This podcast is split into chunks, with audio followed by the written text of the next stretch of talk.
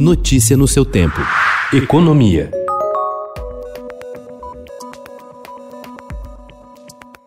Na semana em que um dos assuntos mais comentados foi o fim da produção de carros da Ford no Brasil e o risco de outras empresas tomarem o mesmo rumo, o presidente da General Motors América do Sul, Carlos Arlenga, que há dois anos também ameaçou fechar operações, afirma que o tamanho do mercado brasileiro ainda é atrativo para investimentos no setor. A GM retomou no início do mês o plano de aplicar 10 bilhões de reais ao longo de cinco anos, anunciado em 2019, e que estava suspenso desde março no início da pandemia da Covid-19.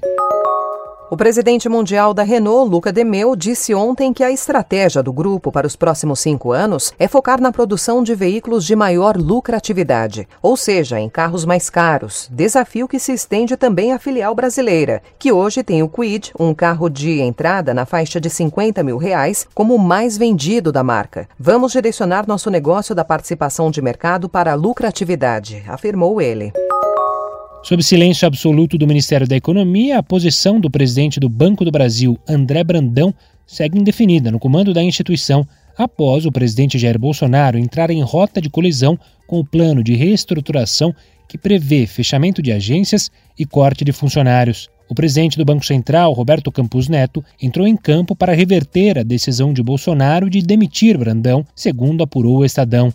Campos Neto, que tem alta estima com o presidente, o alertou de que uma demissão seria avaliada como interferência política em uma empresa pública que tem ações na Bolsa.